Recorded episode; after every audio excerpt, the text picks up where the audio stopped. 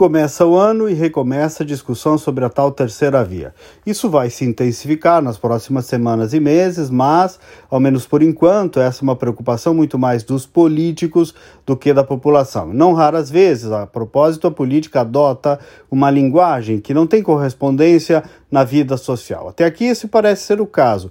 Entre partidos e políticos, a construção da terceira via se dá mais por negação do que por afirmação. Nem Lula nem Bolsonaro, portanto, uma outra coisa. Justamente essa outra coisa, ou a tal terceira via, ainda é um conceito vazio, muito mais partidário do que social. É verdade que algumas pesquisas indicam que parte significativa do eleitor busca uma alternativa que não se personalize em Lula ou Bolsonaro, mas a questão é que Primeiro, para que essa projeção se materialize, é preciso sim de um líder, uma persona que incorpore a tal alternativa. A política é feita de pessoas, de nomes, de ideias sim também, mas lá na última linha na eleição de nomes, não tem jeito. E aí, o Moro seria esse nome? Será? Dória, Simone Tebet, Ciro, Felipe Dávila? Difícil, hein? E claro, além de nome, precisa sim das ideias, de propósitos, de simbolismos, de alavancas emocionais, todo o contexto racional e emocional de uma eleição.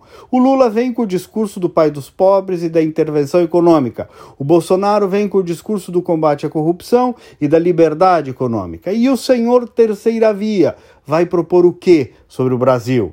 E mais, será que vai igualar Lula e Bolsonaro como se fossem dois perigos simplesmente parecidos? Tem certeza disso? Então, tem espaço? Tem. Mas o que eu quero dizer é que essa construção não pode se dar no terreno da lógica cartesiana. Não é este, não é aquele, então é aquele outro. Não pode ser um fetiche político partidário. Não é assim. A persuasão política é muito mais sutil e complexa do que isso, especialmente no momento em que a economia vai falar muito alto e que as pessoas demonstram bastante angústia financeira e até emocional. E cuidado, porque ali na frente, no segundo turno, mais uma vez, talvez as circunstâncias irão de novo dividir os homens dos meninos. E aí todos terão que tomar lado de novo, sim, na polarização. PT ou anti-PT. E cá entre nós tem muito político agarrado na boia da terceira via porque está com medo antecipado desse dilema.